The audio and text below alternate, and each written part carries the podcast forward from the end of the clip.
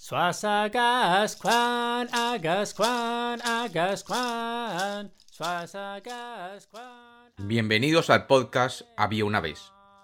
Hoy tenemos un mito de una de las culturas más importantes de Sudamérica, la cultura chipcha. Esta cultura está localizada en el centro del país hoy llamado Colombia. En este mito se narra la creación del hombre, el sol y la luna. Bienvenidos de nuevo y espero que lo disfruten.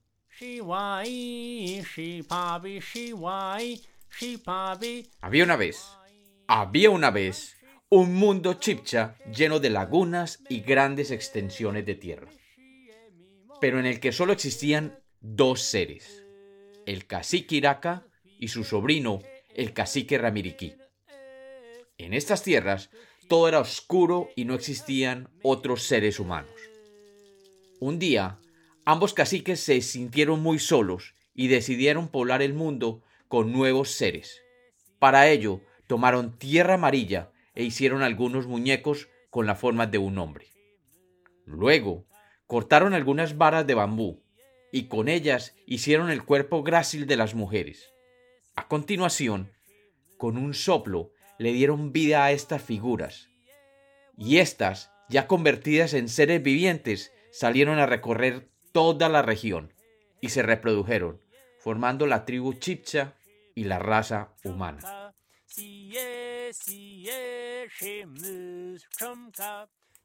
Tiempo después, triste de ver su mundo permanentemente a oscuras, el cacique Iraca le pidió a su sobrino Ramiriquí que subiera a las montañas para traer la luz.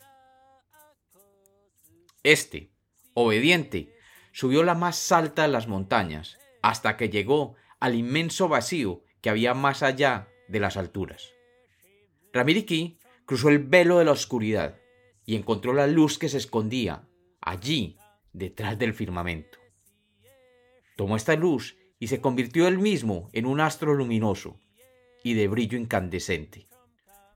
El cacique Ramiriquí se convirtió así en el sol que sale todos los días, por unas horas, en el mundo chipcha.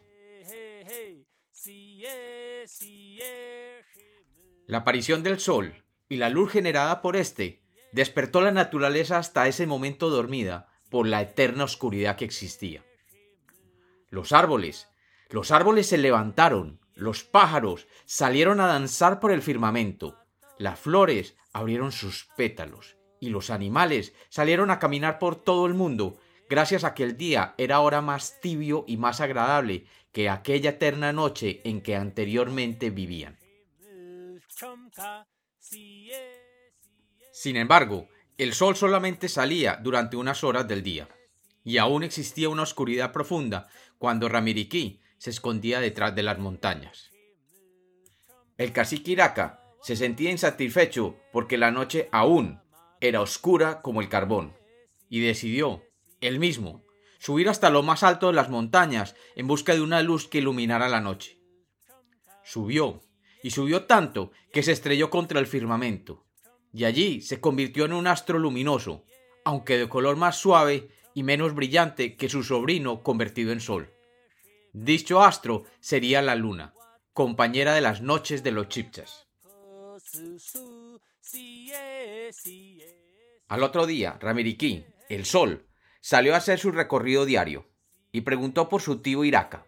Una piedra al lado de la laguna le contestó.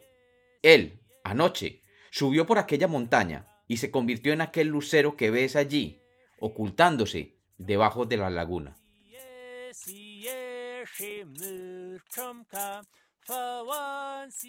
El sol, durante todo el día, trató de alcanzarlo, pero se dio cuenta que entre más subía por el cielo, la luna más se alejaba hasta finalmente ocultarse detrás de la laguna.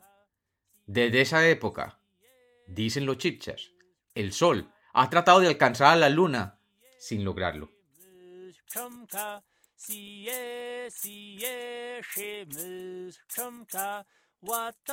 Los indios chipchas del antiplano condiboyacense, en Colombia, llaman el sol Sua y la luna Chía. Aún hoy, descendientes de la tribu chipcha se reúnen a rendirle homenaje al sol mes tras mes, pues se consideran hijos del sol. Por su parte, la tribu de los Sipas, adoradores de Iraca, consideran la luna más influyente que el mismo sol, y van a contemplarla mientras se refleja en las aguas de la laguna, para así pedirle por el rendimiento de las cosechas, por las lluvias o por la salud de los miembros de la tribu. Y así cuenta la mitología chipcha la creación del sol, la luna y el origen de sus antepasados. Y como los cuentos son para ser contados, este fue un mito más de Había una vez.